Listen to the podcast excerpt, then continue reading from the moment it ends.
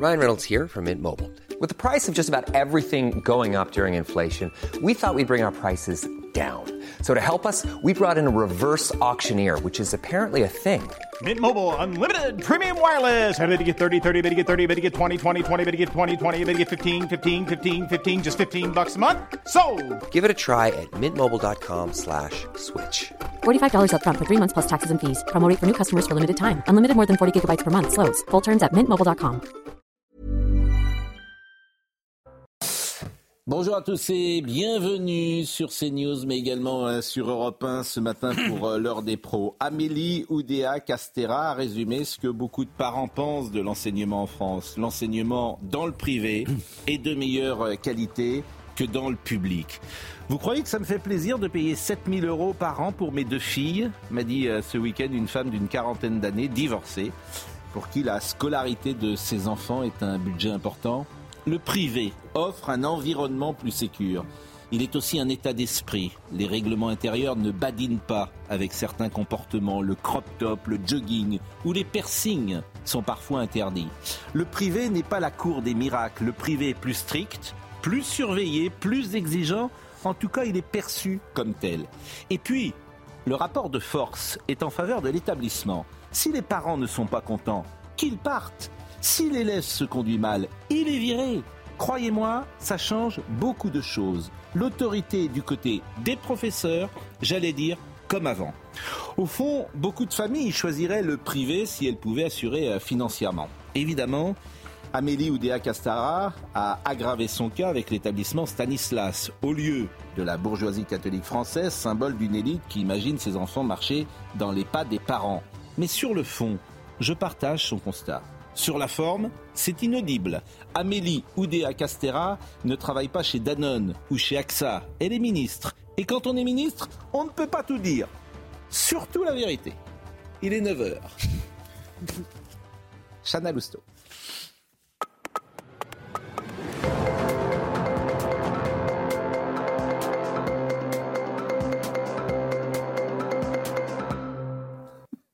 Bonjour Pascal, bonjour à tous. L'œil du cyclone Bellal est arrivé ce matin à La Réunion. L'île est placée en alerte violette, le plus haut niveau d'alerte cyclonique. Toute la population, y compris les autorités et les services de secours, sont actuellement euh, confinés. Selon Météo France, les vents pourraient dépasser les 250 km heure dans les hauteurs de l'île et des vagues de 15 mètres de haut sont attendues par endroit. Alors comment se sont préparés euh, les habitants? Écoutez le témoignage de Gilles ce matin.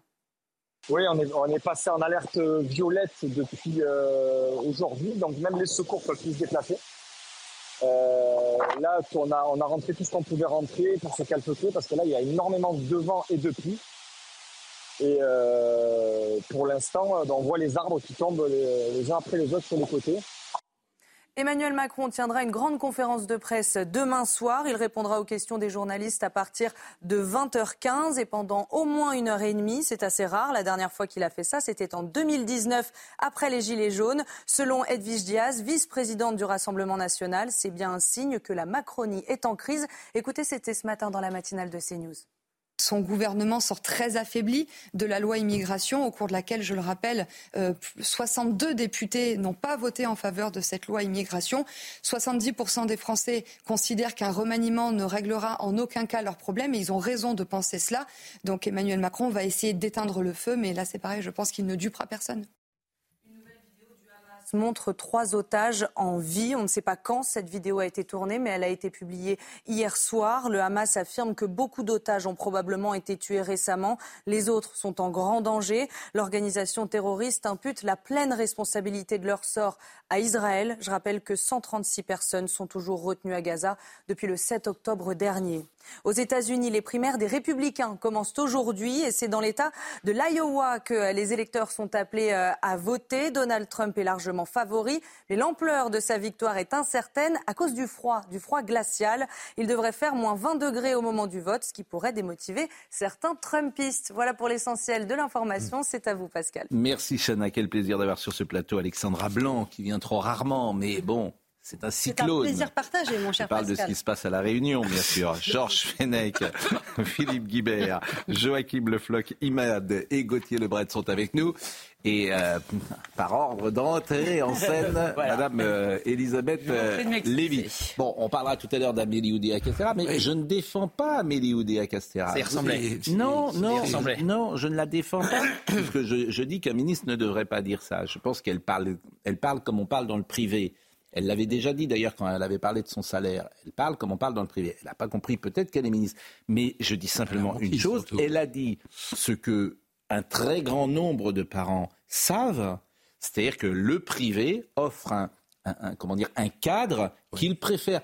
Mais et c'est ce que j'ai dit aussi, c'est parce que le rapport de force est en faveur du privé dans ces cas-là. Les parents viennent pas faire le cirque comme dans le public. Et quand un élève, et quand un élève se tient mal, il est dehors. Elle semble pas se rendre compte qu'elle est en train de faire le bilan du propre gouvernement auquel elle appartient. Mais à côté, vous avez à côté du ministre. Je vous ai écouté samedi. Prédécesseur prédécesseur. Donc, euh, il n'était pas content d'ailleurs, Gabriel Attal. Je vous ai écouté samedi matin avec euh, Philippe. Mais j'étais pas là samedi matin, c'était Elliott, mais c'est pas grave. Mais je vous ai écouté. Euh, mais le problème, c'est qu'elle a menti, la ministre. Hein. Bah, ça, vous n'en savez rien. Bah, il y a des informations de Libération publique. Ah, les informations de Libération, pour vous, c'est parole d'évangile. Ah, oui, ça m'étonne pas. ça m'étonne Parce que c'est les, les, paroles du de la Ils ont été retrouvés une enseignante. Mais c'est possible d'ailleurs, on va attendre. Mais enfin, elle dit la vérité sur le public, c'est déjà pas mal. Elle a l'air. C'est une ministre de l'Éducation, pardon Philippe, c'est une ministre de l'Éducation nationale une vérité. Qui a l'air hein de savoir quel est l'état de l'éducation publique. C'est pas juste le public, c'est on parle de l'ittré dans le 6e arrondissement de Paris. Je pense que c'est pas le public que connaissent 99% des Français. Il y a plusieurs bon, On en parlera euh, tout à l'heure. On en parlera. Mais euh, juste parce que j'ai pas terminé ma phrase. Mais peut-être qu'elle a menti. Si elle a menti, c'est grave. Gabriel Attal avait promis un prof quand il était ministre de l'Éducation ah, nationale, un prof devant chaque élève, et on a parlé que de la baya à la rentrée, donc il a réussi à chasser cette vérité. Il n'y avait pas un prof devant chaque élève. Donc c'est son job de trouver des on profs. On en parlera tout à l'heure. Si Madame euh, Oudéa Castera a menti en disant que son fils ne serait resté que six mois, comme l'enquête effectivement euh, du journal que vous avez cité tout à l'heure. Voilà, voilà, j'ai voilà. Euh, donc ça effectivement, ben, des, elle a répondu aux accusations de Libération, elle dit que c'est faux. Bon, à préciser aussi. Eh ben, écoutez, on verra. Bon, un mot donc euh, sur la Réunion. L'œil du cyclone tropical Bellal mhm. touche donc l'île française de la Réunion. Vous savez comment s'appelait l'île de Réunion avant la Révolution française? Non. L'île de France. Non, l'île de Bourbon. Vous savez ah, l'île de Bourbon. Eh oui. Vous savez pourquoi elle s'appelle l'île de la Réunion? Vous ne savez rien. Pour le whisky. Euh, je ne sais pas ça. Mais il le sait depuis un quart d'heure. Hein, euh, vous savez, il connaît par cœur. Hein, il connaît par cœur. Mais apprenons en s'amusant. Et vous savez comment euh, Proust appelait ces gens-là? Les savants de la veille. Oui, c'est ça. Quelqu'un qui sait quelque chose depuis une heure et qui le dit à tout le monde. moi, je suis un savant de la veille. c'est en 1793 que l'île de la Réunion, après une euh, une réunion des fédérés à Marseille, c'est appelé l'île de la Réunion. Oui, parce que les Bourbons, c'était. Vous saviez par exemple que Roland Garros était né à la Réunion? Ah oui, d'ailleurs, l'aéroport de, bien de la Réunion bah, euh, Roland Garros. La fiche Wikipédia bon, est bien faite. Vous avez bien potassé ce matin. Hein, est bien faite. Mais non, mais écoutez, apprends quelque chose avec l'heure des pros. un savant du matin Bon, un savant du matin. Bon, euh, alors, souvent ces derniers temps, Alexandra, on a annoncé euh, des, on a sur-annoncé parfois des drames qui n'ont pas forcément eu lieu. Mhm. Hein, c'était, euh, j'ai remarqué ça depuis, de, je sais pas, deux, deux, trois ans. Bon, là, on est vraiment, ça va être l'œil du cyclone. Alors déjà, d'une part, l'œil du cyclone est en train euh, de passer. C'est pourquoi les conditions météo sont un petit peu plus calmes à La Réunion. Il faut savoir qu'on n'a pas eu un cyclone aussi fort à La Réunion depuis 1962. Il s'appelait euh, Jenny en 1962. Donc c'est vrai qu'on n'a pas l'habitude d'avoir des cyclones aussi puissants euh, du côté de La Réunion. Il a pris sa force à Madagascar et est redescendu petit à petit. Donc sur La Réunion, on a relevé par exemple localement 170 km/h de vent du côté de Saint-Denis. Mais j'ai entendu 250. ça pourrait aller jusqu'à 250. Saint-Denis n'est pas sur les hauteurs. Quand vous montez notamment à Sainte-Clotilde, comme on va le voir euh, sur les images, là, les vents sont un petit peu plus forts et pourraient avoisiner euh, les 200 km par heure. Surtout que là, là l'œil du cyclone passe actuellement et c'est le mur du cyclone qui généralement est le plus fort et provoque les vents les plus euh, tempétueux et des inondations avec une forte houle attendue. On attend localement des vagues de 10 à 15 mètres de haut. Donc vraiment, c'est assez impressionnant. Alors Audrey, que vous suivez dans la matinale de Romain Euh, depuis 7 euh, heures mhm. ce matin. Je crois qu'Audrey est avec nous. Il y a 3 heures de décalage avec La Réunion. Il est donc 12h08 euh, à La Réunion. Bonjour Audrey et merci d'être avec nous. Comment vous allez? De rien. Comment allez-vous? Ben ça va. ça va bien. Le cyclone est passé, on a eu beaucoup, beaucoup de vent. Là, j'ai pu me mettre un peu dehors sur la terrasse, ça s'est calmé parce que bah, on est dans l'œil du cyclone. Enfin, l'œil du cyclone doit passer sur la Réunion, donc là, c'est un peu plus calme. Mais ça a été vraiment très fort. Des arbres sont tombés euh, devant, les arbres sont abattus devant. Le bananier est tombé, le pied d'avocat du voisin est tombé. Enfin, là, vraiment, les murs, la, la, la, la palissade entre le voisin et nous s'est effondrée. Enfin, ça, ça a soufflé très, très fort. Il y a une personne qui était décédée cette nuit, qui était un SDF, je crois, et on ne sait pas si c'était lié à cause euh, de. On euh, saura après. Voilà. Euh, est-ce que, est que vous pensez que le plus dur est pas, est-ce que le plus dur Audrey est passé ou pas? Est-ce que c'est ça On ne sait pas. Je suis pas météorologue, je pense pas, mais je ne hmm. pense pas parce qu'on nous dit qu'il faut se préparer à ce que ça repasse là. Donc je pense qu'on était vraiment sur la première phase, et là on va arriver sur la deuxième phase qui va qui risque d'être aussi forte en fait. les vents étaient vraiment vraiment forts. Bon, bah faites attention à vous, euh, évidemment. Tout est barricadé euh, chez vous, Audrey? Oui, tout, ah, on a tout rentré, les chiens sont rentrés, tout est rentré, on a rentré les pots de fleurs. Hmm. Bon, ben voilà, on a fait le maximum. Je pense qu'on a été avertis suffisamment à l'avance aussi, donc on a pu tout prévoir comme il faut. Voilà, en espérant que tout le monde reste à l'abri. Je peux vous demander, Audrey, depuis combien de temps vous êtes à La Réunion? Ça fait dix ans. Hmm. Et on n'avait jamais, jamais connu ça, jamais. Et, et pourquoi vous êtes installé à La Réunion? Euh, bah, à la base pour professionnellement parlant, et puis après, bah, hors de question de partir de là. et aujourd'hui, vous n'imaginez pas, euh, vous n'imagineriez pas revenir en métropole? Ah non, même s'il y avait des cyclones tous les ans, on ne rentrerait pas en métropole. c'est vrai? Bah écoutez, c'est vrai qu'on connaît la Réunion. Euh, lorsqu'on part, je ne sais pas si les uns ou les autres sont mm. allés à la Réunion. je sais que vous avez une tendance à aimer les voyages, cher Alexandra. Pascal. Et que vous euh, régulièrement. C'est très beau. Oui, c'est vrai que je n'ai pas eu cette chance d'aller à, La Réunion. Vous aimez les randonnées, c'est hein. magnifique. Qu'est-ce que vous avez loin de la boule, il a dit. Et juste pour revenir sur le cyclone, en fait, ce qui est très dangereux. restez avec nous, Audrey. Hein, restez avec nous. Pas mal. Euh, volontiers revenir, c'est qu'en fait, quand on est à l'arrière de la queue du cyclone, c'est la plus dangereuse. Parce que vraiment, elle apporte les vents les plus forts. Donc, on a tendance à se dire, tiens, ça y est, c'est fini, c'est passé. Il faut se méfier parce que c'est souvent après que c'est le plus, le plus violent. Euh, Audrey, donc avec nous, je voudrais qu'on écoute euh, Gabriel Attal sur les moyens qui sont mis en œuvre. Le Premier ministre de la République et de la France. Non, je pense que l'important, c'est continuer, comme on l'a dit, à réitérer les messages de, de très grande précaution pour euh, les habitants de la Réunion. Évidemment, leur dire que la solidarité nationale sera au rendez-vous pour les accompagner euh, dans toutes les conséquences de cet épisode. D'ailleurs, il y aura probablement ensuite à, à regarder pour, euh, y compris sur le plus long terme, les mécanismes assurantiels et autres pour des personnes ou des collectivités qui seraient très fortement touché et qui verrait des bâtiments euh, fortement dégradés. C'était le cyclone d'une génération presque. Euh, en tout cas, euh, ce qu'ils disaient eux-mêmes, c'est que ça fait peut-être plusieurs décennies qu'on n'a pas vu une telle intensité en termes de, de vent et en termes de projection directe sur l'île. Cyclone d'une génération. c'est aussi ça, faire de la politique. la manière dont il met en perspective ce, ce, cyclone. Et évidemment, on va rester avec Audrey. ce que je vous propose, Audrey, c'est qu'on pourra euh, vous appeler vers 10h30 à, la fin de l'émission, si vous en êtes d'accord. Oui. Pour savoir. Oui, non, vous êtes. Euh, dit oui. Vous avez oui, oui, oui, oui, Non, non, pourquoi vous, vous avez peut-être.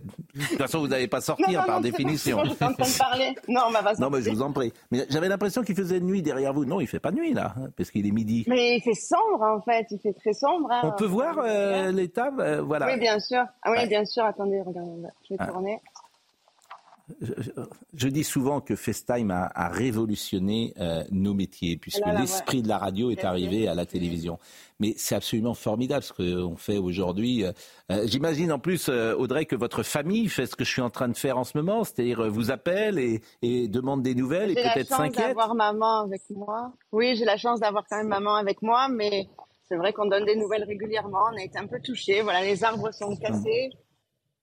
Bon, rien de grave. Les poules sont toujours là. Voilà. Les poules sont toujours. Alors là, j'ai vu le petit barbecue. Les poules.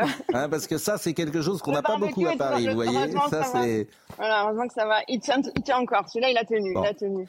Mais vous disiez que votre maman euh, est, venue avec vous dans ce voyage euh, qui, au départ professionnel, vous avez entre guillemets fait venir votre maman sur l'île de la Réunion? Bah, c'est pour le travail de mon mari qu'on est venu s'installer à la Réunion et puis, bah, force, de venir euh, tous les ans, mais finalement, elle s'est un petit peu installée avec nous. Pas tout le temps, elle fait, elle fait que des étés, les étés en France et les étés ici.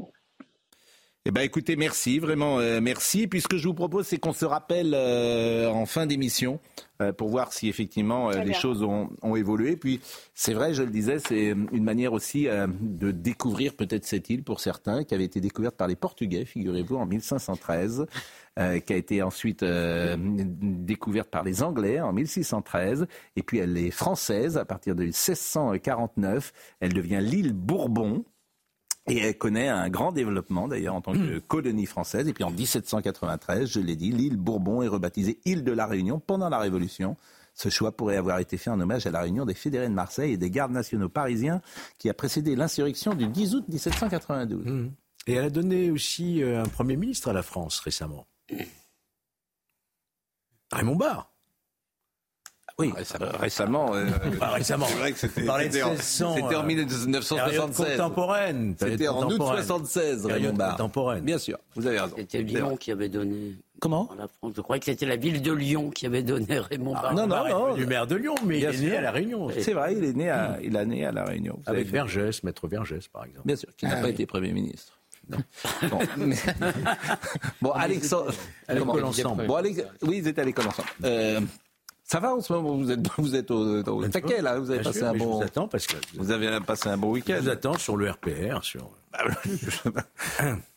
Nous, on vous a attendu sur le RPA, mais vous n'êtes ah pas venu. Euh, le, la conférence de presse d'Emmanuel Macron. Alors, ça, c'est la première fois à 20, 20h15. Euh, Généralement, les confs de presse, c'est l'après-midi. Pour le coup, c'est plutôt malin. C'est pour capter la France qui travaille, parce que la France qui travaille, elle peut pas être devant la télé à 15h ou à 16h. Donc, l'objectif, c'est d'avoir les Français qui rentrent du boulot et qui potentiellement puissent allumer la télévision pour euh, tomber sur le président. Ça va être intéressant, le score. D'abord, est-ce qu'on sait combien de temps ça va durer? Alors oui, il y a le temps. Parce que s'il nous fait Alors, pareil. autant d'emporte le vent... Il y a le temps annoncé et il y a le temps réel. On annonce deux heures minimum. Quand le hmm. président dit deux heures minimum, ça va en durer quatre. Hmm. Peut-être 3. Non, on ne fait pas 4 heures de conférence. Oh là là Moi, je ah, parie sur 4. Ne le sous-estimez pas. Non. Ne le sous-estimez pas. Le temps ressenti, ce sera 4. Il va, tuer les journalistes. Les journalistes, généralement, vous vous souvenez des, des, durées des grands débats dîner à cette heure-là. Les grands débats, ça a, ça a duré des heures et des oui, heures. Oui, mais là, là c'est pas la même chose. Je pense qu'il faut la nuit des intellectuels. On se parlera mercredi matin. Bon, est-ce qu'on peut d'avoir. Euh, alors, c'est 20h15. 20h15, vous avez voilà. que 15 minutes d'émission demain. Oui, ça, je vous remercie de penser à mon emploi du temps. Mais euh, ce qui est important, c'est, ça sera 20h15, 20h15. Hein, c'est pas là, il y aura pas de. Et s'il a 5 minutes de retard, je suis pas responsable, Pascal. Bah si, justement. Ah, bon. Euh, alors, euh, on peut peut-être écouter des grands moments de conférence de presse. Je sais pas, tout le monde en a en tête. Et juste quand même, parce que ça fait quand même plusieurs fois qu'il fait ça le Premier ministre a juste un discours de politique générale la semaine prochaine. Bah c'est encore une bonne manière de lui couper l'herbe sous le pied et de montrer qui est le patron. Mais enfin, c'est lui la cinquième République. Le patron, c'est le président de la République. Voilà, bah, que vous l'aurez oublié. Et Qu'est-ce que vous voulez que je vous dise Depuis la nuit des temps, Jacques Chirac est parti pour ça. Mais oui, vous connaissez un Premier ministre qui était intéressant de même en période de cohabitation. François Mitterrand avait un jour dit dans une conférence de presse célèbre il avait dit euh, la France ne peut parler que d'une voix. Il y a ce pauvre Jacques Chirac qui était à côté. Boum, il lui a piqué le micro. Il a rien Je dit. Je trouve intéressant de souligner qu'à chaque fois. européen. Bien sûr. Je trouve intéressant de souligner qu'à chaque fois que le Premier ministre doit faire son discours de politique générale, il y en a un par Premier ministre. il arrive à lui couper l'air. Il y a même, un, il y a même un président de la République qui a dit que son Premier ministre était son premier collaborateur. Et c'est un collaborateur. Ah oui, qui s'appelle Nicolas Sarkozy. Vous, alors avec des amis comme vous, des... protégez-moi de mes bah, amis. les Sarkozy sont au gouvernement maintenant, donc il est dans l'opposition, Georges Fenech. Ah oui, maintenant. Moi, je suis libre. Hein, ah oui, vous êtes tous des hommes libres. Bien sûr. Vous êtes libres tout seul, surtout bientôt, ça, va, vous sera encore plus libre. Bon, écoutons euh, le président. De la République. Et c'est ça le grand rendez-vous avec la nation, visiblement.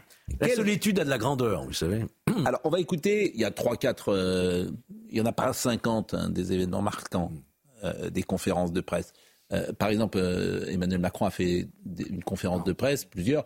Après les Gilets jaunes, celle qui reste. On n'en retient rien. C'est celle après la crise des Gilets jaunes. il y a pas un passage. Non, non on se souvient de la très bonne question de Laurence Ferrari. Voilà. je me souviens de effectivement, on se souvient plus de la qualité de la question de, Laurence que de la. Bon, et c'est parfois le problème de Emmanuel Macron, c'est qu'il aura beaucoup parlé. Et, et là, François Hollande, c'était aussi très. Moi, j'ai assisté à une. Je ne referai pas l'expérience. C'est mortel. Les grandes conférences, c'était De Gaulle ou Pompidou. Alors, on en a trois. Là, j'ai trois extraits à vous montrer. Je crois qu'on n'était pas en crise. De Gaulle et Pompidou. Quoi, on n'est pas en crise Le président a dit que c'était pas une crise politique, alors que la dernière conférence de presse, c'était après la crise des Gilets jaunes. Tiens, ça voudrait dire qu'on est en crise. Il parle autant chez Romain Desarbres, Alexandra Oui, mais oui, oui, mais il a un peu moins de temps de parole. Donc ah oui, parce que Romain, il. C'est un peu plus, c'est un peu plus cadré la matinale. C'est très timé. Non mais là c'est insultant. Non mais Alexandre, chez vous c'est un peu le C'est la première fois qu'on me dit que je suis pas cadré. bon, écoutons euh, les trois séquences historiques et notamment euh, pourquoi voulez-vous qu'à 67 ans il n'était pas au pouvoir encore, c'était juste avant d'arriver au pouvoir. De Gaulle. Que vous garantiriez les libertés publiques fondamentales Est-ce que j'ai jamais attenté aux, aux libertés publiques fondamentales? Je les ai rétablies. Et y a-je une seconde attenté jamais Pourquoi voulez-vous qu'à 67 ans, je commence une carrière de dictateur Bon, ça c'est euh, avant. C'est en mai 58, ça c'est juste avant, de, devenir le dernier président du Conseil. J'ai voulu quand même la passer, même si elle n'est pas bon. La deuxième passage très célèbre, c'est Georges Pompidou qui cite Éluard oui. avec une émotion à la fin de la conférence. Euh, à l'occasion de l'affaire Gabriel, Gabriel Exactement. Cette professeure qui avait été condamnée à de la prison ferme en appel pour avoir une relation sexuelle avec un de ses élèves âgé de 17 ans et qui s'était suicidé en prison. Et c'est intéressant parce que l'époque mm. a changé. Aujourd'hui, un président de la République ne pourrait pas dire ce que va dire euh, et Georges Pompidou. Il pourrait avoir du courage. Il pourrait, il pourrait Donc il ne pourrait pas le dire. Comment En tous les cas, toute la France a été émue par cette, pardon, par cette histoire à l'époque. Ça, c'est intéressant. Alors qu'aujourd'hui, mourir d'aimer, etc. Avec Annie Girardot. oui. Et donc, euh, c'est intéressant, effectivement. Une chanson également. Une chanson de Charles Aznavour. Elle avait été relaxée en première, enfin, elle avait mm. été condamnée avec du sursis en première instance. Le parquet s'était acharné, avait fait appel. Et elle avait été condamnée, je crois, à un mois ferme. C'est là qu'elle s'est. Écoutez Georges Pompidou. C'était Georges Fenech. Monsieur Royer, dernière question. Je vous... Jean-Michel Royer, Radio Monte Carlo et l'actualité. Monsieur le Président, puisque vous avez permis qu'en fin de parcours, nous débordions un peu des questions fixées à l'origine, je voudrais vous faire sortir carrément de l'épure et vous interroger sur un fait divers. À Marseille, une femme, un professeur, 32 ans, est condamnée pour euh, détournement de mineurs. Elle se suicide. Vous-même, qu'avez-vous pensé de ce fait divers qui pose, je crois, des problèmes de fond?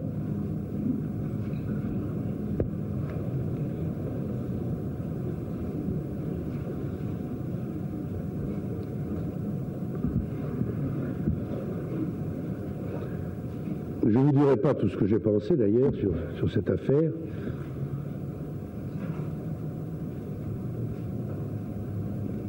Ni même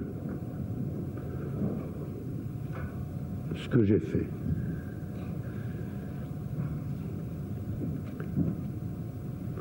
Quant à ce que j'ai ressenti, comme beaucoup, eh bien,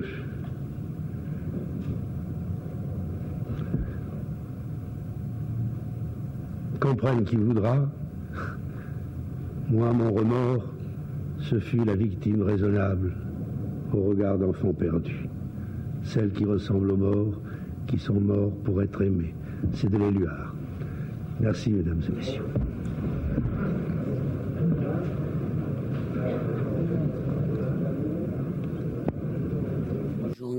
Gabrielle euh, Russie ne s'est pas suicidée en prison, me dit Olivier d'Artigol. Elle s'est suicidée euh, chez elle. À Marseille. Surtout qu'il y aurait pu beaucoup de présidents de la République capables de situer euh, Éloire avec cette qualité-là. C'était l'auteur d'une anthologie de la poésie française, Pompidou. Et c'est un des problèmes. incroyable. Agrégé de lettres. Agrégé de lettres, normalien. Là, on a un ministre maintenant qui s'appelle Séjourné qui dit les principes fondamentaux. Donc, effectivement, on a changé de, on a changé de monde. Mais le problème de la culture générale de ceux qui nous gouvernent est un problème beaucoup plus important que vous ne pensez. Mais, bien sûr, c'est même, un problème, c'est même un problème euh, extrêmement important. il y a un vrai souci de ce point de vue-là. Et vous savez que De Gaulle disait que la culture générale est l'école du commandement. La meilleure école du commandement. Je suis d'accord avec vous qu'enfin vous ralliez le général, que vous avez tellement attaqué. pas besoin de rallier le général. Il appartient à tout le monde, le général, pas simplement à vous. bon, et le dernier élément que je voulais vous euh, faire euh, écouter d'une conférence de presse qui a marqué, disons-le, euh, c'est euh, notre consoeur Roselyne Fèvre qui interroge le président Sarkozy sur sa situation maritale. Ah oui. C'est vrai que tous les Français se posent cette question, même le monde entier. On voit l'Inde qui se pose des questions protocolaires. Je suis sûr que même vos ministres se posent cette question. Donc je vais vous poser cette question de fond. Est-ce que vous allez vous marier avec Carla Bruni et quand? Ce qui est extraordinaire, c'est que vous m'avez fait la gentillesse d'attendre la deuxième question. Et Roselyne Fèvre, le monde entier est suspendu à cette question extraordinaire. Non, c'est votre côté sentimental, et, après tout, je le suis aussi. Écoutez, comment vous répondre? Euh, Vous savez, euh, président de la République, ça ne donne pas le droit au bonheur. N'a pas le droit plus au bonheur qu'un autre, mais pas moins qu'un autre. Et avec Carla, nous avons décidé de ne pas mentir. Nous ne voulons rien instrumentaliser, mais nous ne voulions pas nous cacher. Je ne voulais pas qu'on prenne une photo de moi au petit matin, glauque. Je ne voulais pas qu'on prenne une photo de moi le soir. Et je ne voulais pas que sous le manteau, vous décriviez la même hypocrisie. Vous savez, en 2007, j'ai divorcé. Ce ne fut pas la période la plus heureuse de ma vie. J'ai vu quantité d'articles. Je me suis dit que certains qui écrivaient ces articles n'avaient jamais dû divorcer pour écrire de telles choses. Comme que j'avais divorcé pour masquer les grèves sur les régimes spéciaux. Je n'en aurais pas voulu. J'ai simplement eu honte pour eux d'être si éloignés des réalités de la vie. Parce que la vie d'un président, sur ces questions essentielles qui sont celles de l'amour, c'est comme la vie de n'importe qui. Je vais vous faire une confidence. Je me lève le matin et je me couche le soir. Comme un certain nombre de millions de Français. Voilà. Et donc, avec Carla, nous avons décidé d'assumer. Et puis, vous l'avez compris, c'est du sérieux. Mais ce n'est pas le JDD qui fixera la date. J'ai répondu. C'est du sérieux et ce n'est pas le JDD qui fixera la date. Il y a des fortes chances que vous la preniez quand ça sera déjà fait. Monsieur le Président. C'est une réponse.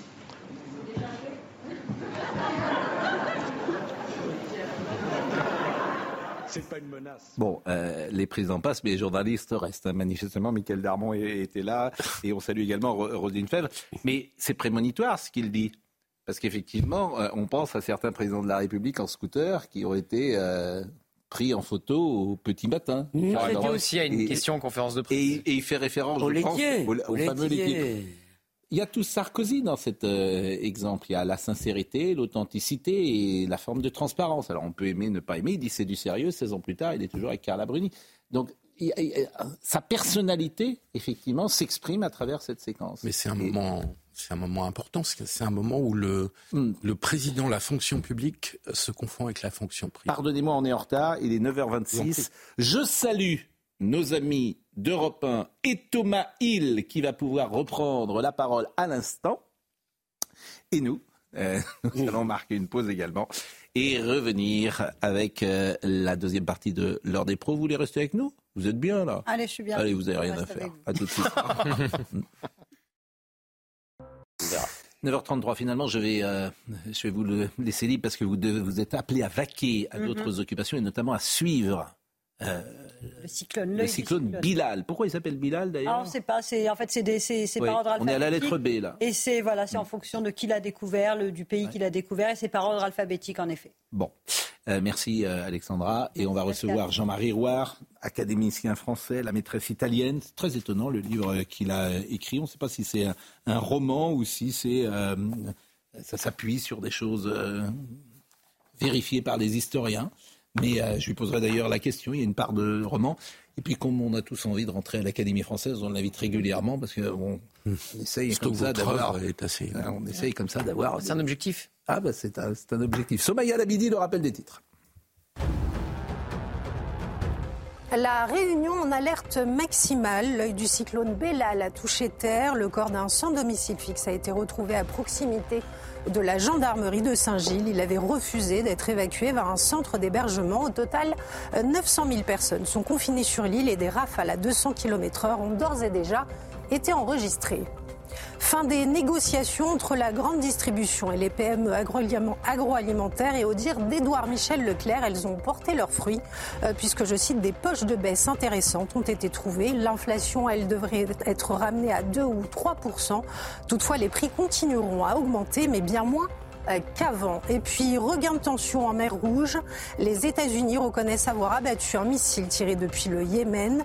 Aucun blessé ni dégâts n'a été signalé. Je vous rappelle que depuis le début du conflit au Proche-Orient, les rebelles outils soutenus et financés par l'Iran ne cessent de multiplier les attaques pour déstabiliser la coalition internationale dans cette région.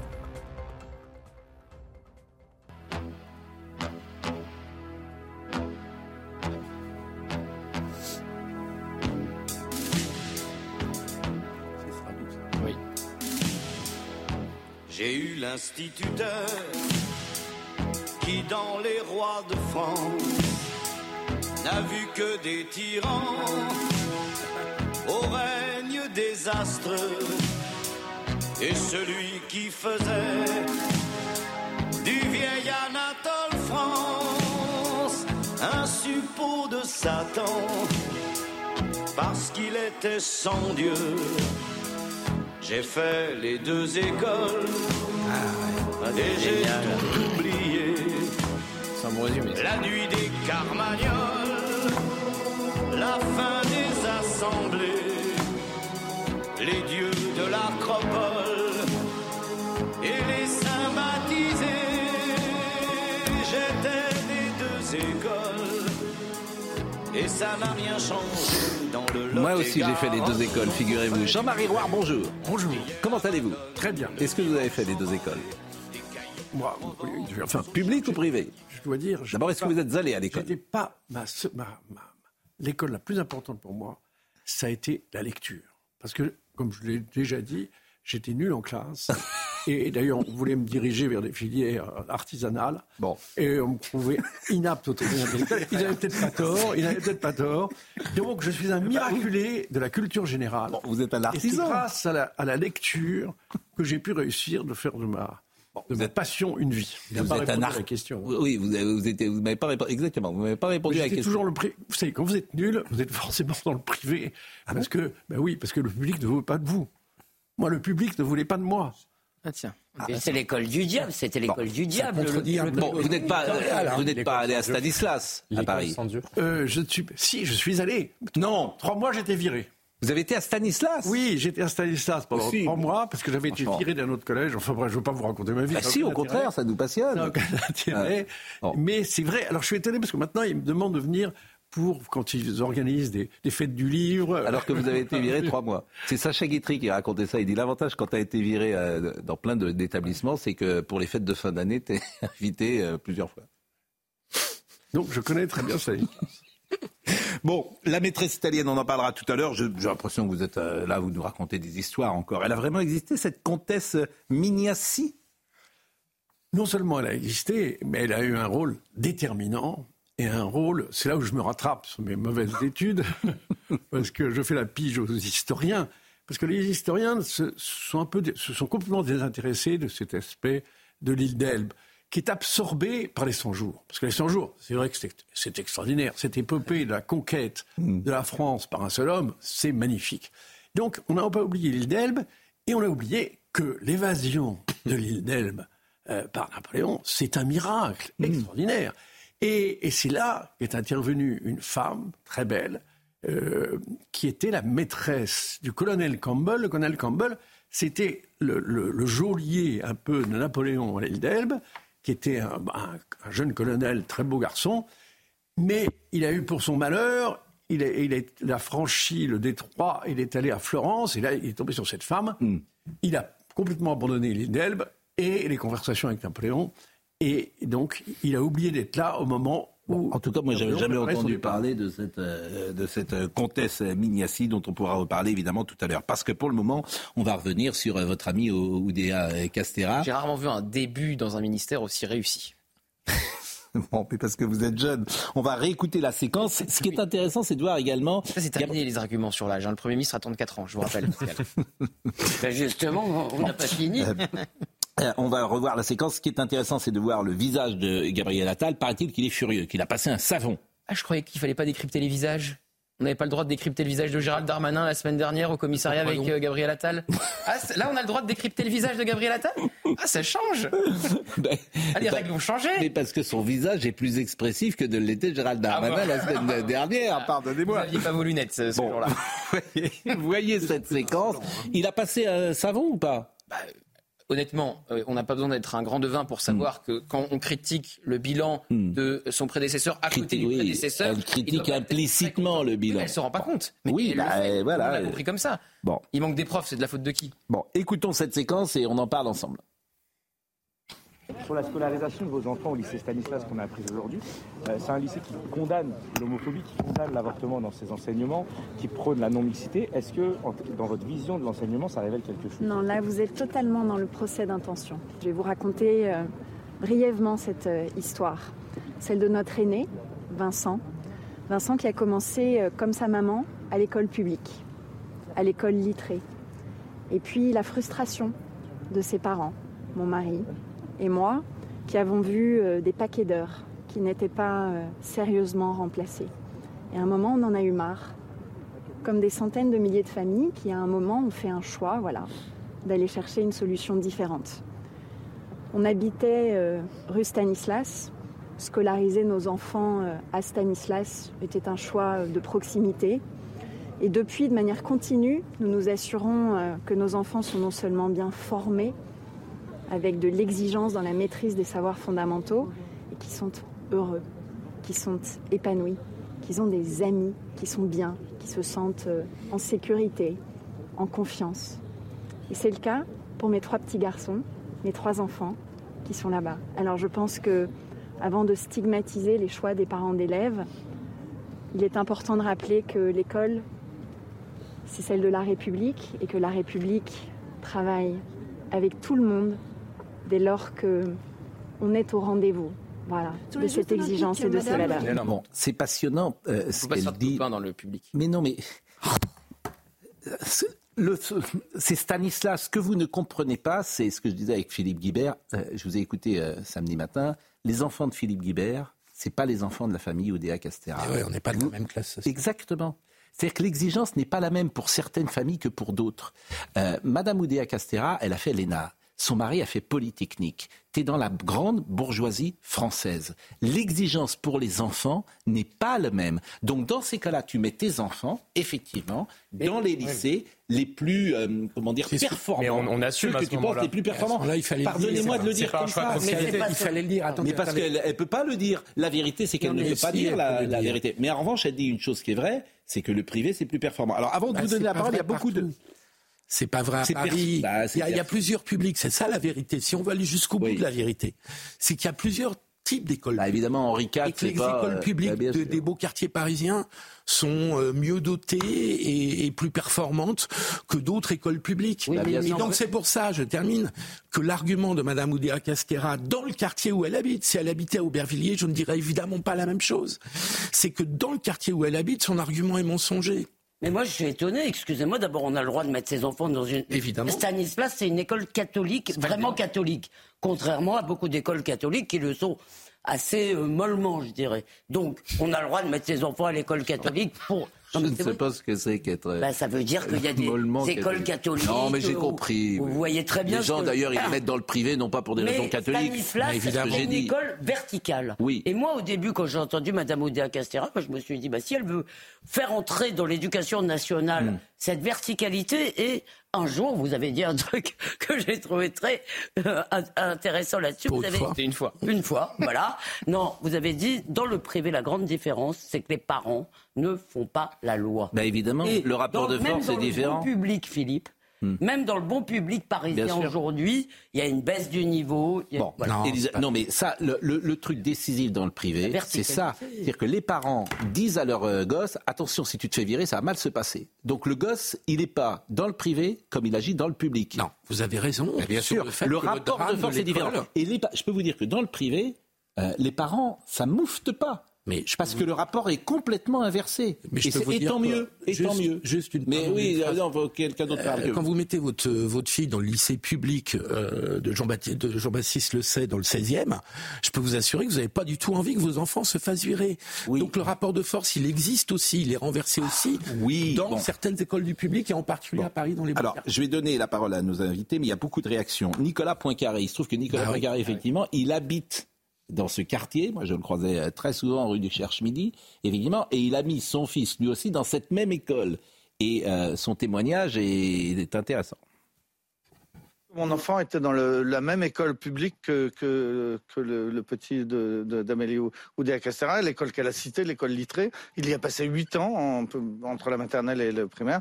Il n'y a jamais eu d'absence non remplacée pendant huit ans. Vous n'avez jamais eu pour Jamais dans cette école. Nicolas, j'étais surpris, surpris que, cette école soit pointé du doigt comme ça par la ministre. Elle l'a cité. Elle a dit c'était l'école littrée euh, et dans cette école il y a eu un paquet d'heures. Donc bah, moi il n'y a pas eu de paquet d'heures d'absence avec mon fils. Et vous donc vous témoignez exactement comme la l'ancienne maîtresse de cet enfant qui témoigne dans Libération et qui dit c'est hum. une petite école euh, finalement de privilégiée dans voilà plutôt privilégiée, c'est ce qu'elle hum. dit euh, et elle dit il n'y a jamais eu d'heures non remplacées. À ma connaissance, jamais, non. C'était à la même époque que, que c'est mon fils a le même âge. la même génération. Euh, du même âge. C'est tout le problème. Hein. Et donc, Samy, j'entends parfaitement votre témoignage. La difficulté avec la ministre, c'est aussi la justification. C'est-à-dire que ce que vous, vous avez vécu, Samy, mmh. semble-t-il, ça a été euh, très largement exagéré. En tout cas, d'après le témoignage de cette euh, professeure, cette ancienne maîtresse de son fils, et d'après votre témoignage qui est quand même extrêmement intéressant. Vous avez enquêté en quelque sorte. Hein, ah, j'ai interrogé mon fils hier. Bon, autre témoignage, c'est Robert Ménard qui était ce matin sur une antenne et qui s'est exprimé. Je vais vous dire quelque chose. Moi, je l'ai trouvé plutôt sympathique. Elles disent que tout le monde pense. Écoutez, j'ai vu, je lisais ça, je sais pas quel journal hier, peu importe. Il y a un Français sur deux qui, s'ils le pouvaient, mettrait leurs enfants dans les écoles privées. Alors, je veux dire, ça parle à tout le monde. Ils le font pas parce qu'ils n'ont pas l'argent.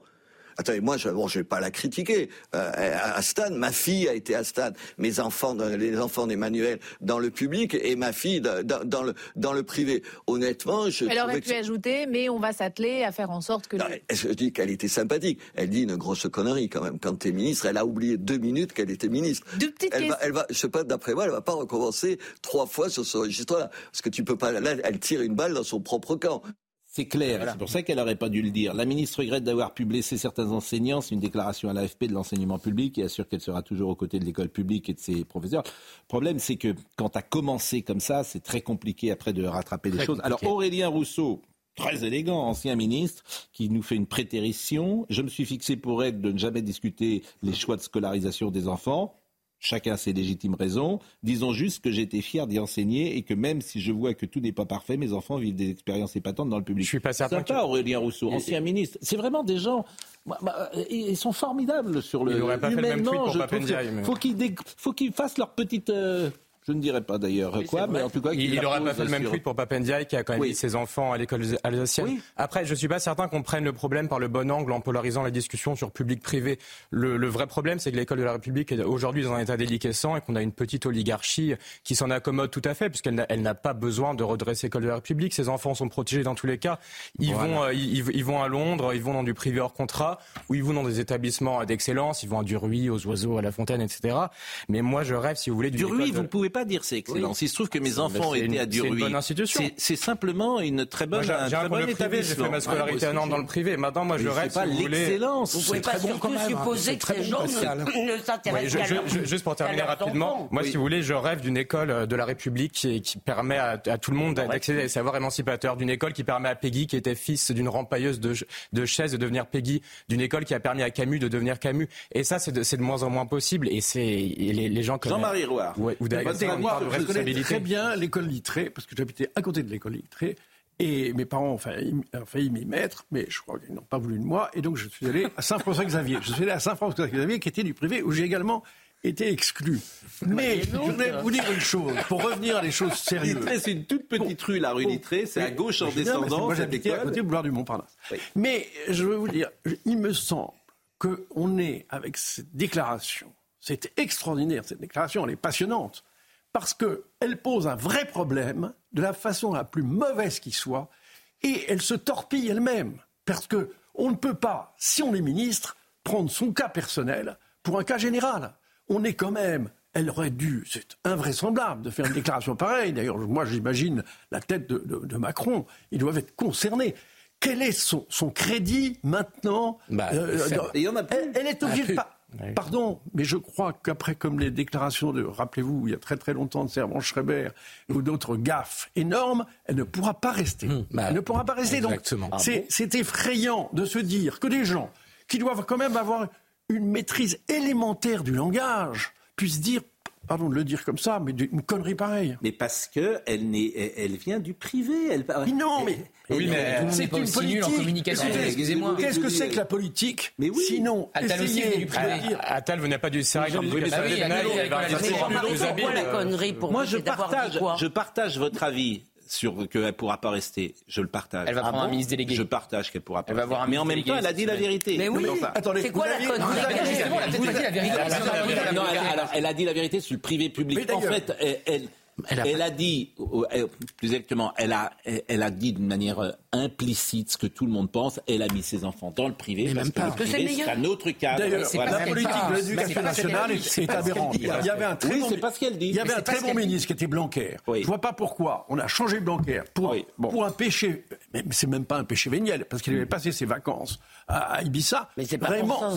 Et, et et vraiment, alors que c'était un excellent ministre. Il a, il fait bon, Jérôme Gage, parce que tout le monde. Pour l'école. Oui, je suis d'accord. Jérôme Gage, parce que. À chaque fois. En fait, ça réforme du bac. Euh, alors, Manuel Bompard, d'accord, mais c'est vraiment le monde des tartuffes, parce que moi, je les connais tous. Je sais parfois comment ils vivent.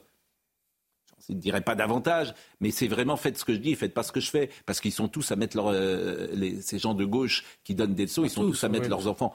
Pas tous. Quasiment tous. Mais en même temps, vous voulez qu'on me demande tous? Non. Tous. Non, vous n'allez pas sacrifier. Amusez-vous à demander où étaient les élèves et ça. Parce que, en fait, le problème de, de, l'élite dans ce pays, et j'en fais partie, j'en fais Bien partie sûr. par définition, c'est que moi, j'ai pas de souci. Euh, si je veux un rendez-vous chez le médecin, il se trouve que j'ai quelques amis parce que c'est comme ça, parce qu'on les a rencontrés sur les plateaux. Donc on appelle, on dit on peut avoir un scanner.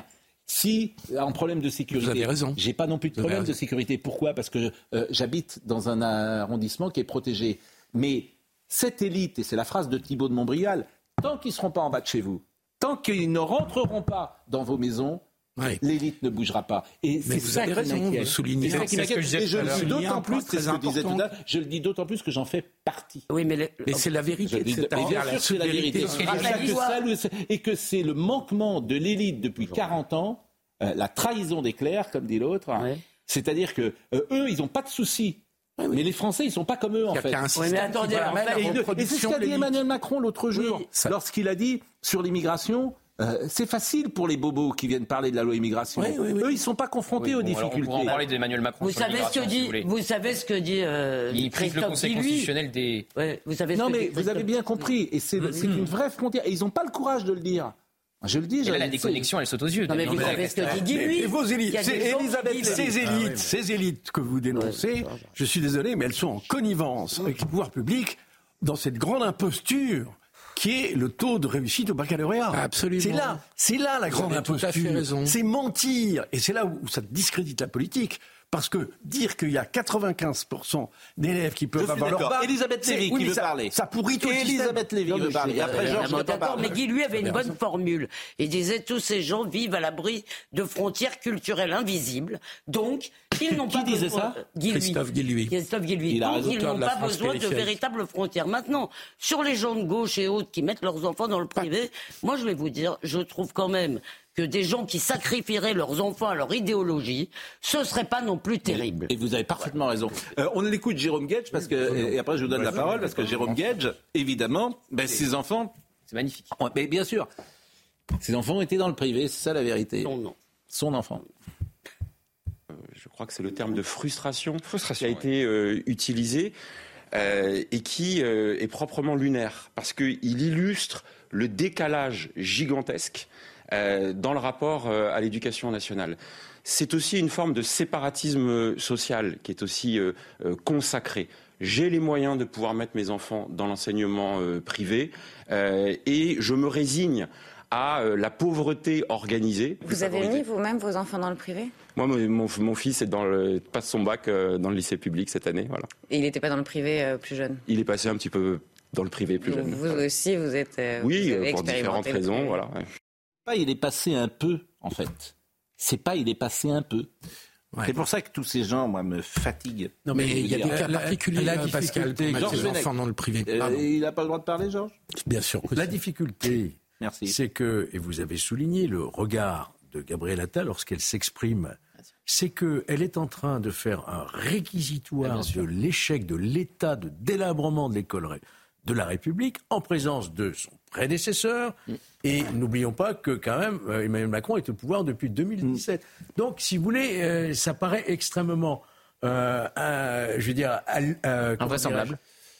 invraisemblable qu'un ministre qui vient d'être nommé Ouais. fasse le réquisitoire de ceux qui l'ont précédé dans ce même gouvernement et les précédents. Bah, sauf ça que sa plantés. position va devenir intenable. Bon, on va marquer une pause peut-être, mais le chronomètre n'est pas en place pour tout vous dire. Euh, euh, Emmanuel Macron, Emmanuel Macron et Gabriel Attal n'ont pas ce problème Non, pas ce problème. pour scolariser leurs enfants. Ils en ont pas. Ils en ont pas. Et alors Une fois qu'on a dit ça, c'est tout. Qu'est-ce que vous voulez Ah, ça ne veut rien dire de Ils en auront peut-être. hein. Mais bien, mais- mais- mais c'est possible, tout est possible. Mais c'était simplement pour souligner euh, cela, cela, euh, la maîtresse italienne. Oui, non, mais- Faut pas personnaliser. non. oui, la, la maîtresse italienne. C'est- Georges. Vous avez écouté Georges, vous savez qu'il est remonté à Monsieur Rouard, Georges. Pas contre Jean-Marie. Qui... Non. Contre qui Contre Napoléon Non, bah, contre Non, contre Napoléon, bon. Euh, euh, on a terminé avec euh, peut-être Amélie Oudéa Castera. Je pense non, on n'a pas écouté Monsieur Bompard, donc on l'écoutera tout à l'heure. Et puis on reviendra euh, sur Monsieur Séjourné. Alors, Monsieur Séjourné qui fait une faute de français par phrase. Jean-Marie Rouard, vous êtes de l'Académie française. Est-ce qu'un ministre peut, peut ne pas maîtriser la langue française? Voilà une bonne question. Écoutez, moi je veux pas faire de. de À tout de suite, après la pause. Après la pause.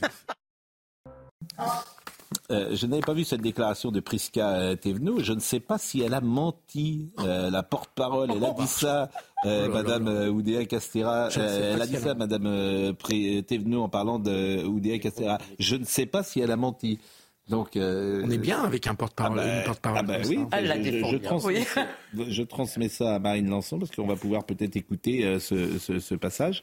Euh, C'est-à-dire que s'il est révélé qu'elle Somaya. a menti de manière définitive, elle n'a pas envie de prendre. euh, C'est ce que dit l'enseignante. hein. Oui. Oui, bon, oui, bon, on, on en a parlé. Allez, allez, allez, allez, on avance là parce qu'on tourne en rond. Ça, Sommeil à Labidi.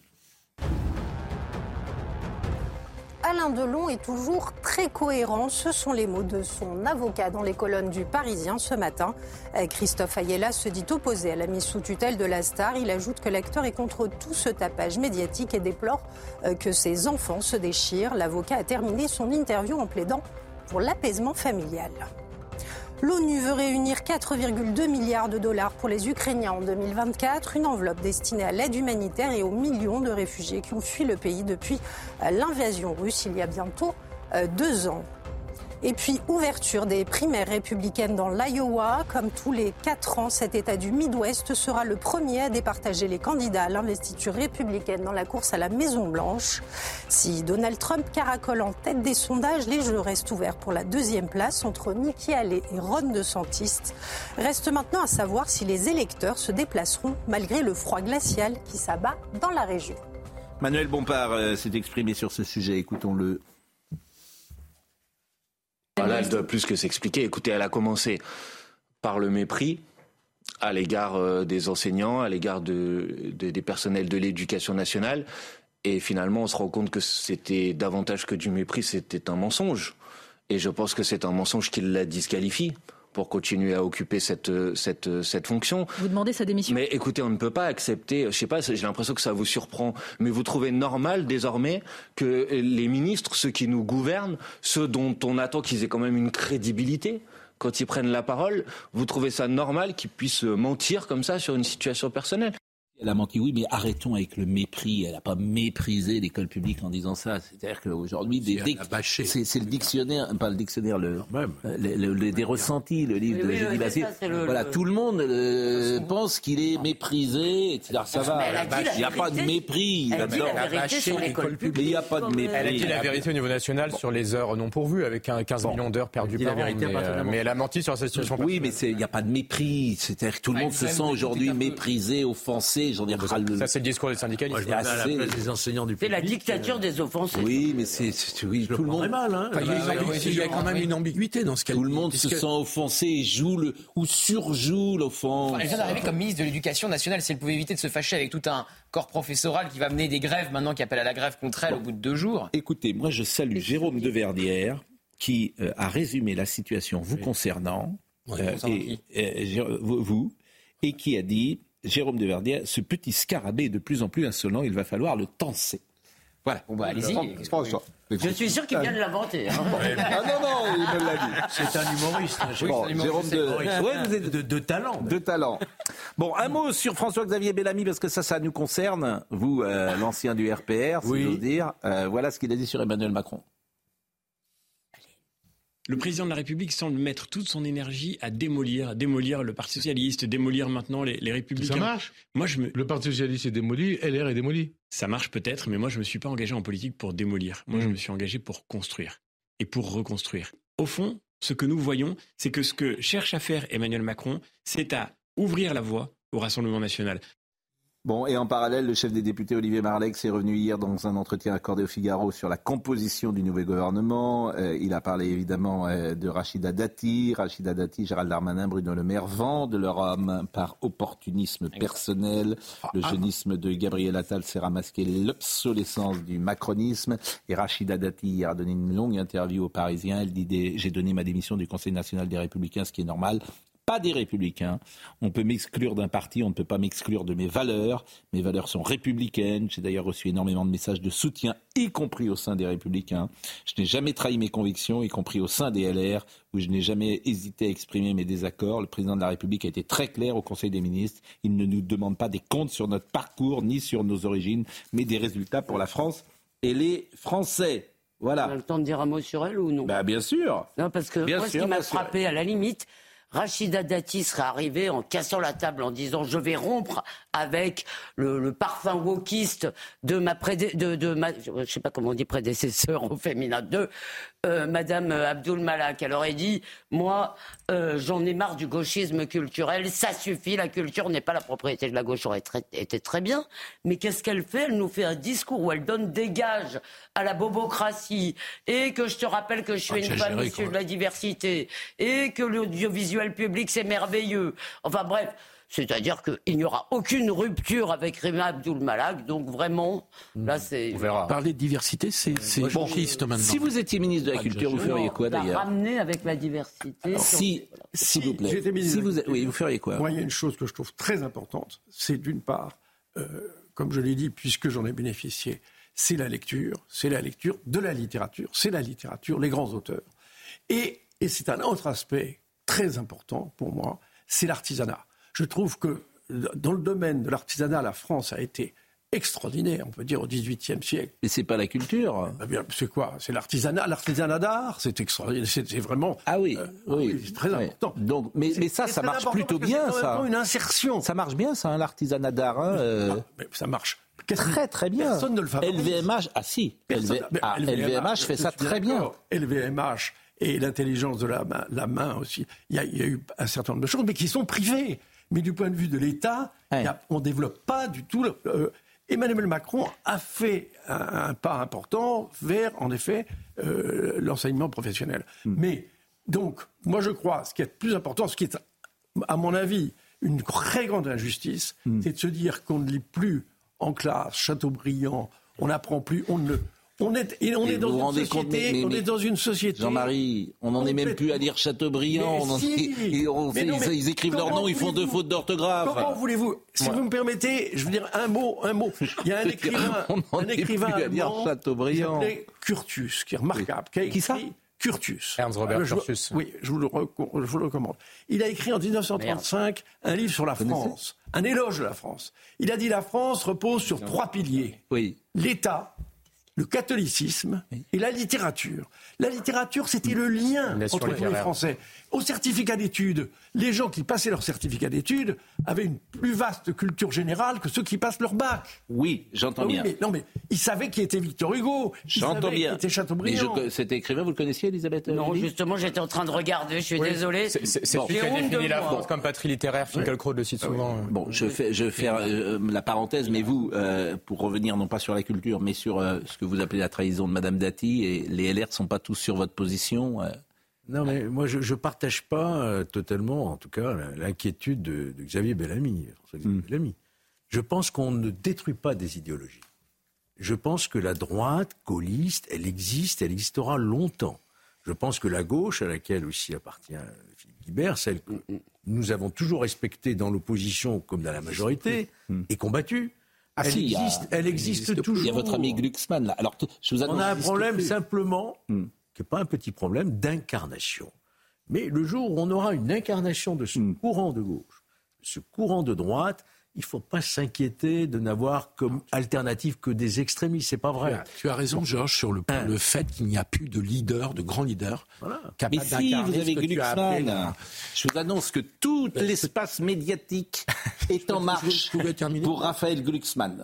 Il, va faire un bon France Inter. Libération, le service public. vous savez pourquoi Vive Glucksmann. Et vous savez pourquoi Tout le monde va être à quatre pattes contre Glucksmann. C'est le pour. Ça va être formidable. En plus, il... va faire un bon score. Hein. Je suis persuadé qu'il va faire un bon score. C'est possible. Bah, il a quelques relais, dedans.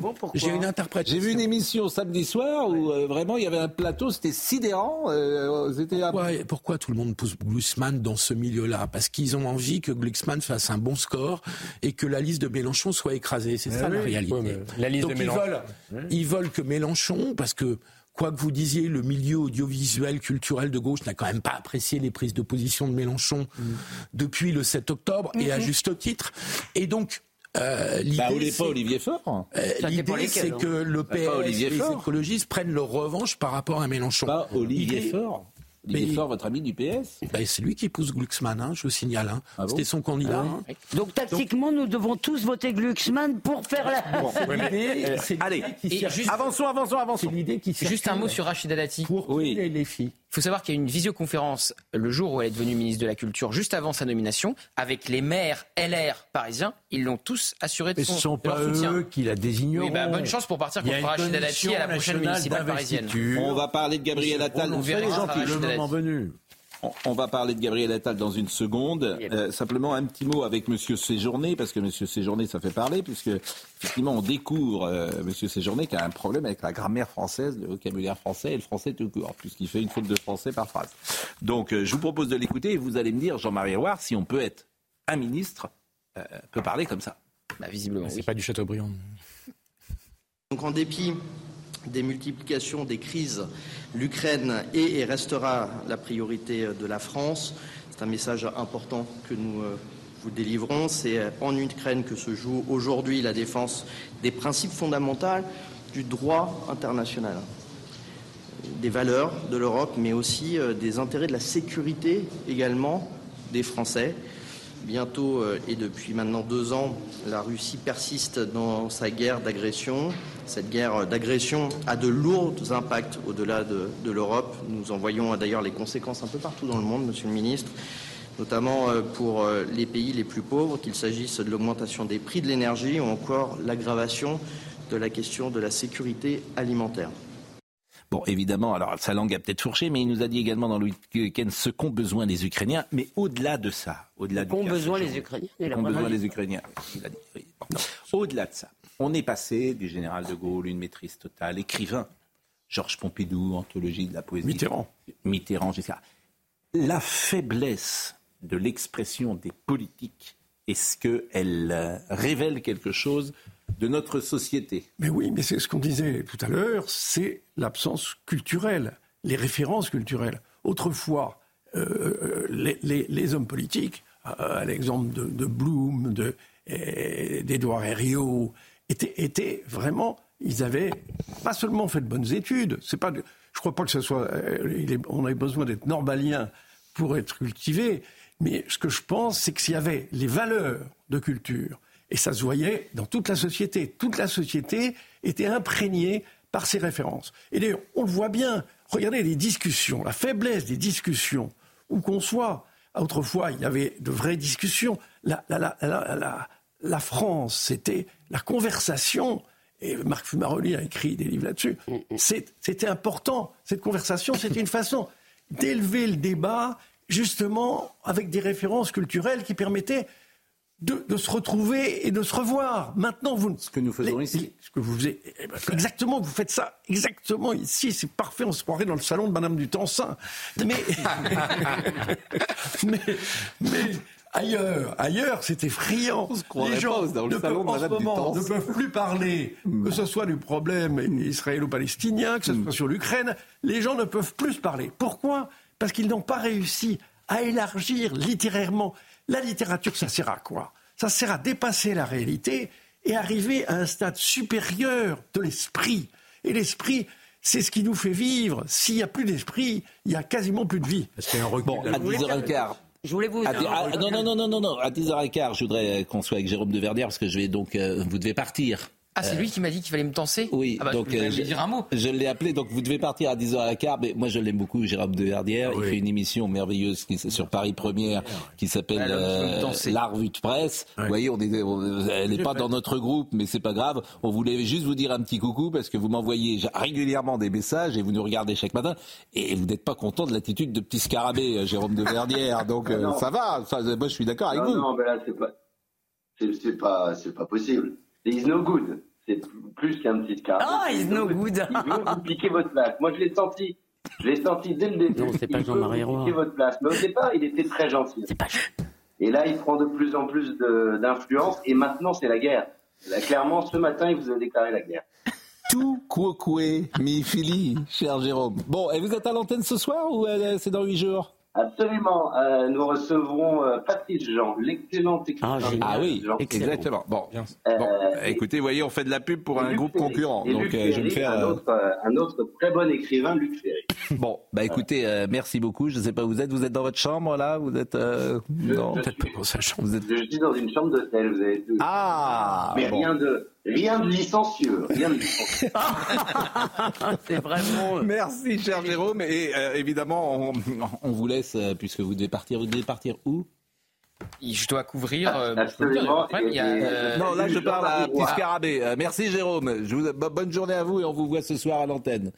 Après avoir fait une interview croisée pour la première fois, mm. Jordan Bardella et Marine Le Pen, il y a les mm. vœux de Jordan Bardella à la presse ce matin. Donc voilà. Bon.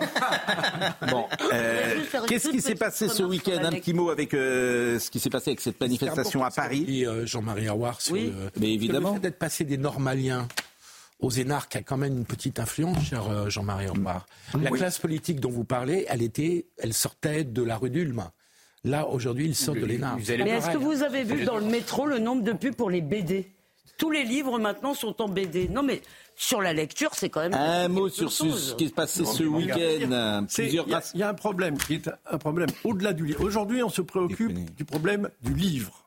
Mais à mon avis, le vrai problème de fond, c'est pas le livre, c'est pas l'alphabétisation, c'est la littérature. La littérature, c'est une partie du livre essentielle parce que c'est celle. Oui, enfin Jean-Marie, je suis pas sûr qu'on lisait plus Chateaubriand il y a 50 ans qu'aujourd'hui. Ah, Pardonnez-moi dans les familles. mais c'est pas euh, ça. Mais je dis c'est le contexte. Je vous assure, ça a toujours été euh, réservé à une minorité. non, non, mais le Proust. Euh, dans votre, votre, père lisait Proust, votre mère lisait Proust. D'autres livres à la maison. Oui, je, crois. Livres oui, mais même l'hyperclasse ne lit plus. Ce qui est important, mais je vous promets, regardez les gens qui, qui, avaient leur certificat d'études, hmm. voir leur niveau d'orthographe, oui, ça c'est vrai, de culture. Ça c'est vrai, mais littérature, je suis pas sûr. Simplement, avançons.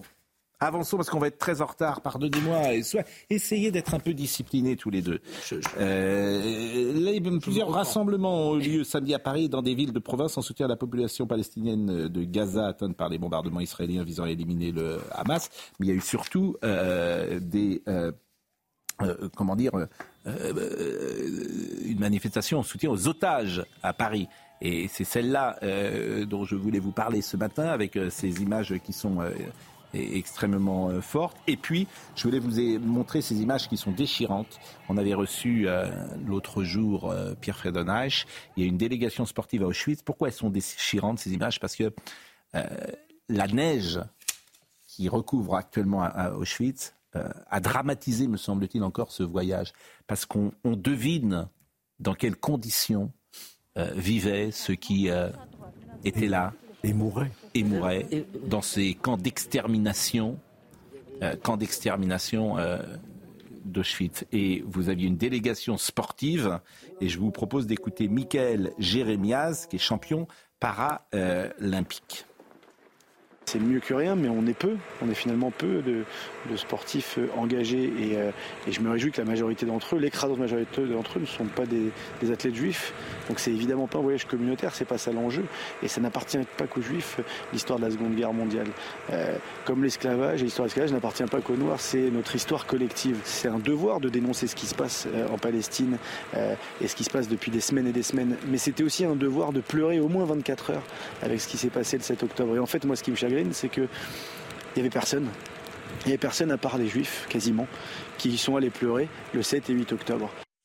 Donc malheureusement, effectivement, il n'y avait pas assez euh, de Français, mais champions. Je voudrais citer quand même Richard Dacoury, Camille Lacour, Fabrice Santoro, euh, Jean-Marc Mormec, qui, qui, ont été emmenés donc par le Conseil représentation, euh, des institutions juives de France pour son voyage annuel. Je vous parlais de Priska Thévenot tout à l'heure, qui avait fait une déclaration, euh, sur euh, Madame Oudéa Castéra. Elle était ce matin d'ailleurs sur France Inter. Elle est la porte-parole. Et je voudrais quand même qu'on l'écoute parce que c'est une déclaration peut-être importante avec des conséquences. Oui.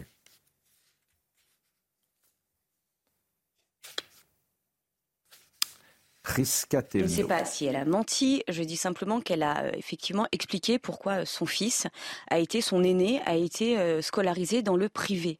Maintenant, ce que je retiens aussi, c'est que depuis samedi, on parle beaucoup des enfants et de la vie privée d'une ministre. Or, nous sommes là, nous, engagés pour parler des Français et des Françaises en général.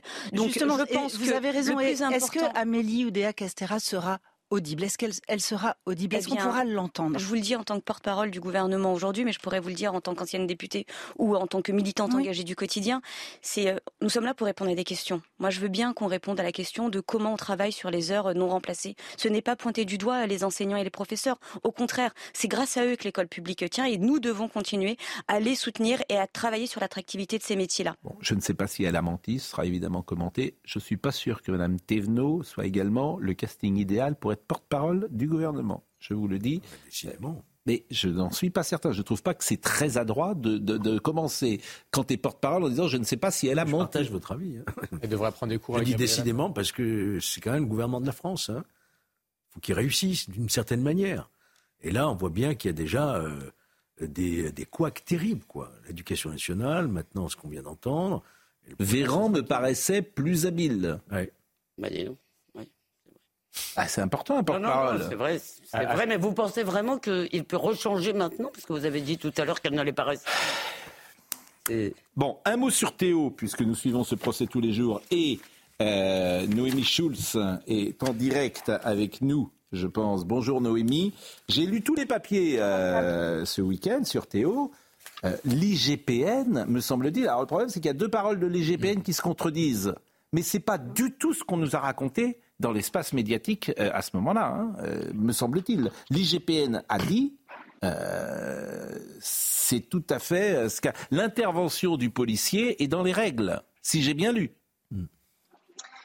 Oui, alors, effectivement, les journées de, mercredi et jeudi ont été largement consacrées aux auditions d'experts de, l'IGPN et on a entendu ceux qui avaient eu en charge l'enquête judiciaire et ceux en charge de l'enquête administrative. Et effectivement, euh, ce qui est ressorti, c'est que globalement, euh, le fait que euh, ce policier ait fait usage de ce bâton de défense télescopique, cette matraque, au moment de l'interpellation, était légitime, parce que cette interpellation était compliquée. Mais on a aussi entendu un commissaire divisionnaire, un homme expérimenté, qui nous a dit d'abord qu'effectivement l'hypothèse du viol était totalement à, écarter, que la grave blessure de Théo provient bien des coups portés avec la pointe de la matraque, euh, que cette violence, les fonctionnaires sont en droit de l'exercer. On sait que les, policiers peuvent euh, utiliser la violence dans certaines conditions. Encore faut-il que l'usage de la force soit légitime et proportionné. Et effectivement, on a eu deux enquêteurs de l'IGPN qui nous ont dit que c'était le cas dans cette affaire, mais ce commissaire divisionnaire-là euh, nous a donné un avis un peu différent en disant que pour lui, ces coups portés dans le contexte d'une interpellation très compliquée étaient légitimes, mais que euh, le policier avait expliqué avoir agi pour protéger un de ses collègues qui se faisait piétiner au sol et parce qu'il recevait des coups de pied. Et ce commissaire divisionnaire nous a dit, j'ai décortiqué les images de vidéosurveillance au moment où il porte ces deux coups, ça n'est pas le cas. Son collègue n'est pas en train de piétiner, il n'est pas en train d'être frappé. Et donc, ce policier-là a conclu à un usage disproportionné de la force car, euh, sur ces deux coups-là, car rien ne justifiait qu'il les porte à ce moment-là. Bah oui, mais affaire à suivre, bien évidemment. Et si vous êtes dans le jury et que vous entendez euh, deux témoignages aussi euh, contradictoires et que le doute doit bénéficier au, à l'accusé, bah, on peut imaginer.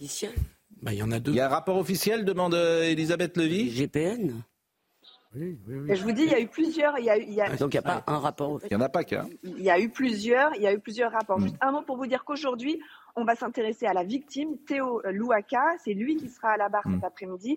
Il va parler bien sûr des conditions de son interpellation, de ce qu'il avait ressenti. Il va parler aussi, et c'est important, des séquelles qu'il a encore aujourd'hui. Vendredi, ce sont des experts, des, médecins, gastro-entérologues, proctologues qui sont venus euh, décrire les très lourdes séquelles dont il est encore victime à cause de la violence du coup, aussi parce que c'est un jeune homme euh, qui se destinait à l'époque à être joueur de football professionnel et qui, euh, très, très handicapé, refuse de faire la rééducation. Il y a toute une dimension aussi de euh, honte qu'il ressent très fortement. C'est de tout cela dont il sera question cet après-midi euh, avec son audition. Merci beaucoup Noémie Schulz en direct du tribunal euh, judiciaire de Bobigny, Jean-Marie Rouard de l'Académie française, la maîtresse italienne. Mais avant cela, j'ai vu que Aurore Berger avait parlé de Gérard Depardieu.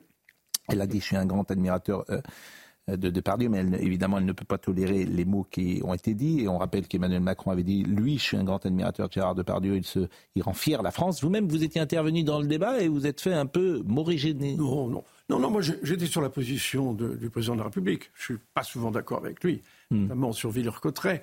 Mais moi je suis d'accord. Je suis d'accord avec lui sur Napoléon, d'ailleurs, parce qu'il avait fait un très beau discours à l'Institut pour le deuxième centenaire de, la mort de, de Napoléon. Mais sur est-ce que vous êtes conscient de la fracture générationnelle qui existe, par exemple les jeunes Moi, je crois que c'est une question là, j'allais dire philosophique.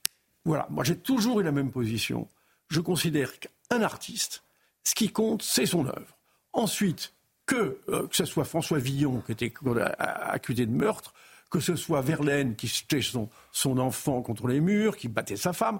Non, je trouve qu'il y a deux choses. Il y a l'œuvre des écrivains, des mmh. artistes, Ensuite, il y a leur vie. Voilà, je suis pour la séparation des deux. S'ils commettent des erreurs dans leur vie, ben, hmm. qu'ils soient condamnés. Mais qu'on n'empêche pas. Là, la seule chose qui me choquait, c'était qu'on dise, même si les phrases de, de Depardieu ne m'ont pas plu sur les femmes, je trouve c'est ridicule. Bon, mais c'est son côté gaulois, c'est son côté rabelaisien. Mais euh, je, ne le justifie Jean-Marie, pardonnez-moi, c'était ma question. Je voulais vous dire que vous, vous êtes un homme d'une certaine génération. Euh, les jeunes femmes avec qui je travaille, qui ont 25 ans, n'acceptent, plus ça. Pardon, mais il y a quand même euh, une vérité en hmm. dehors des générations. On peut défendre des principes qui soient éternels, qui soient éternels. Moi, si la littérature sert à quelque chose, c'est quoi? C'est justement nous défendre contre les aléas de la société. La société change tout le temps. Elle a toujours varié. Mais heureusement, la littérature a défendu les lois naturelles, des choses qui sont qui, Comme il nous reste que très peu de temps et que je voulais qu'on parle de cette maîtresse italienne, mais qu'on est pressé par le temps depuis euh, ce matin, euh, cette maîtresse euh, donc qui va être décisive, si j'ai bien compris, dès le lendemain de son arrivée, il est à cheval, curieux d'explorer l'île qui lui est échue. Vous parlez de Napoléon qui arrive à l'île d'Elbe, surtout heureux d'échapper à des hommages dont la médiocrité lui fait douloureusement ressentir sa chute. Il est tombé de l'infiniment grand à l'infiniment petit. Et il y a donc cette femme qui est là. Et, quel rôle aura cette femme? Est-ce que les historiens valident votre thèse que cette femme l'aidera euh, à retrouver Paris? C'est surtout Pauline Bonaparte qui a déclaré si le nez de la comtesse Mignacci avait été plus long, le sort du monde eût été changé. Parce que sans cette femme, si le colonel Campbell n'était pas tombé amoureux d'elle, et s'il n'avait pas passé son temps dans son palais de Florence, hmm. au lieu d'être dans l'île d'Elbe, Napoléon n'aurait pas pu quitter l'île d'Elbe.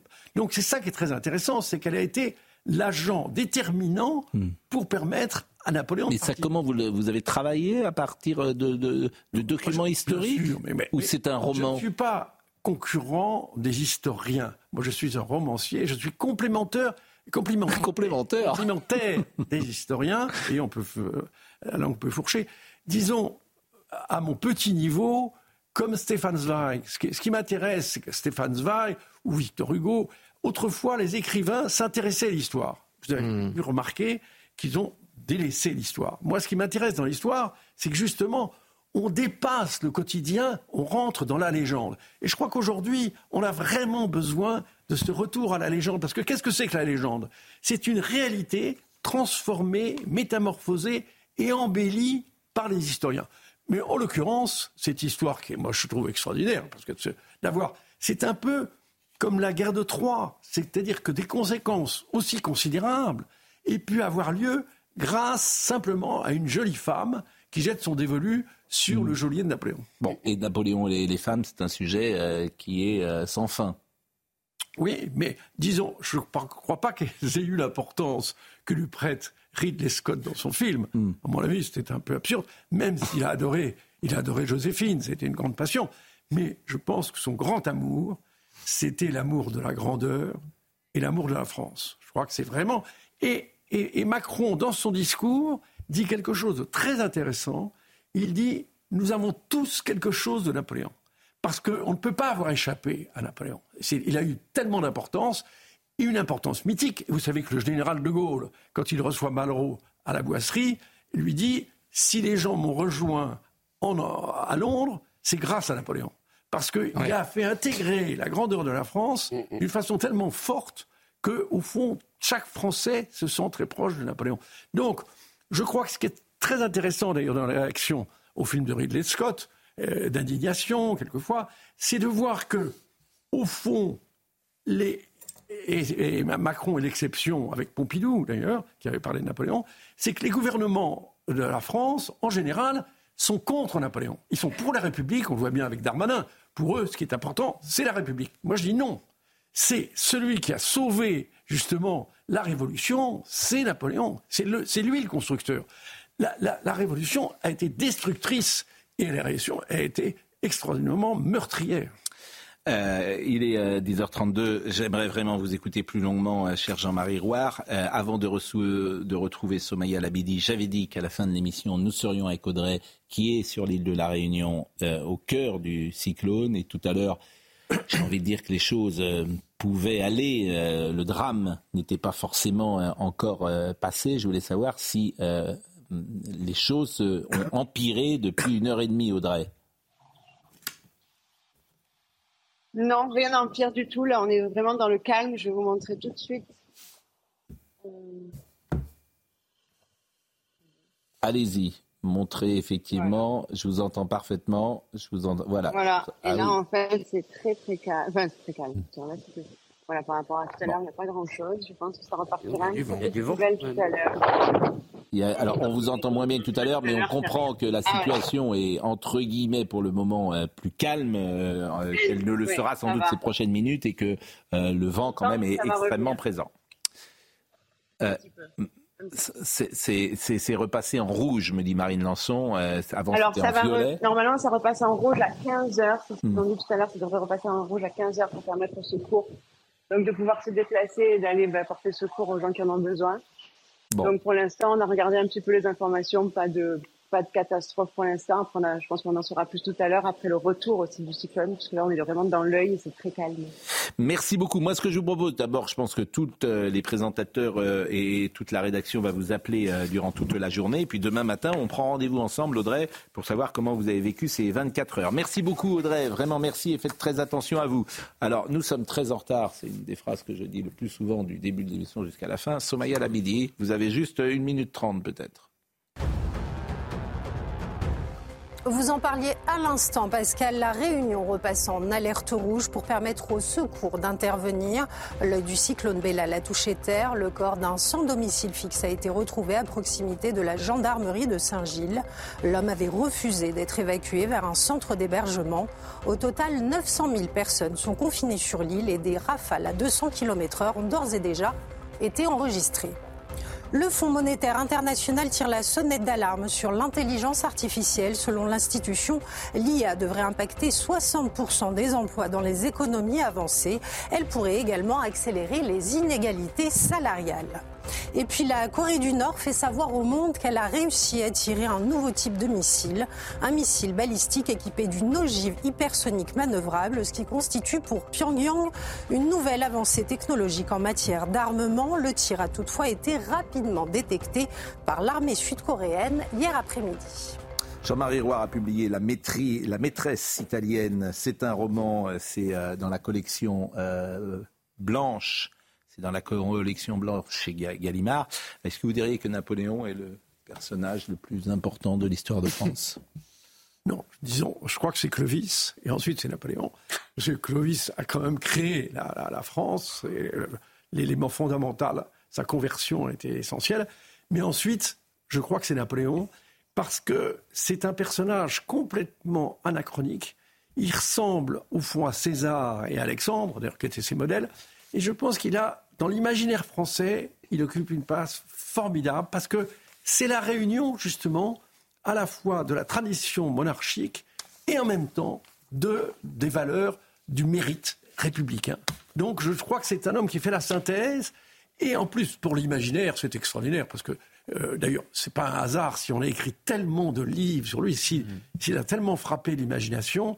C'est un homme qui, à mon avis, et en plus, c'est un homme je vais vous, étonner, un homme qui est bon. C'est un homme qui n'est jamais médiocre. C'est un homme, qui, et s'il n'aurait pas eu cette popularité s'il n'était pas énormément intéressé aux autres. Le bar de l'Oriental, c'est au théâtre de, du Montparnasse, et c'est une pièce de Jean-Marie Roy. Oui, non. à partir du mois de février, c'est une pièce sur le drame indochinois. C'est les, les, contradictions, si vous voulez, de la politique indochinoise, mais enfin, c'est une pièce de théâtre. Eh bien, merci. Merci beaucoup. On est euh, en retard. Et euh, merci d'être venu euh, parmi nous aujourd'hui. Virginie Leblond-Taillé était à la réalisation, Nicolas était à la vision. Merci à Amanda qui était au son, Marine Lançon bien sûr, Benoît Bouteille. Toutes ces émissions sont retrouvées sur cnews.fr. Il y a une chose dont on parlera demain parce que moi je suis scandalisé de ça. Le théâtre des marionnettes du Champ de Mars où j'ai emmené mes enfants voir Guignol plusieurs fois il y a 15 ou 20 ans va être obligé de fermer à cause des Jeux Olympiques. Après les bouquinistes. Après les bouquinistes. Donc c'est un scandale. Oui. Voilà. Donc demain on en parlera parce que vraiment c'est scandaleux de fermer ce petit théâtre merveilleux euh, et on le ferme en mars alors que les Jeux Olympiques ont lieu euh, le, le, le, le 20 juillet. Mais enfin, c'est un scandale. On, se fiche des gens. Eh ben, lançons une campagne.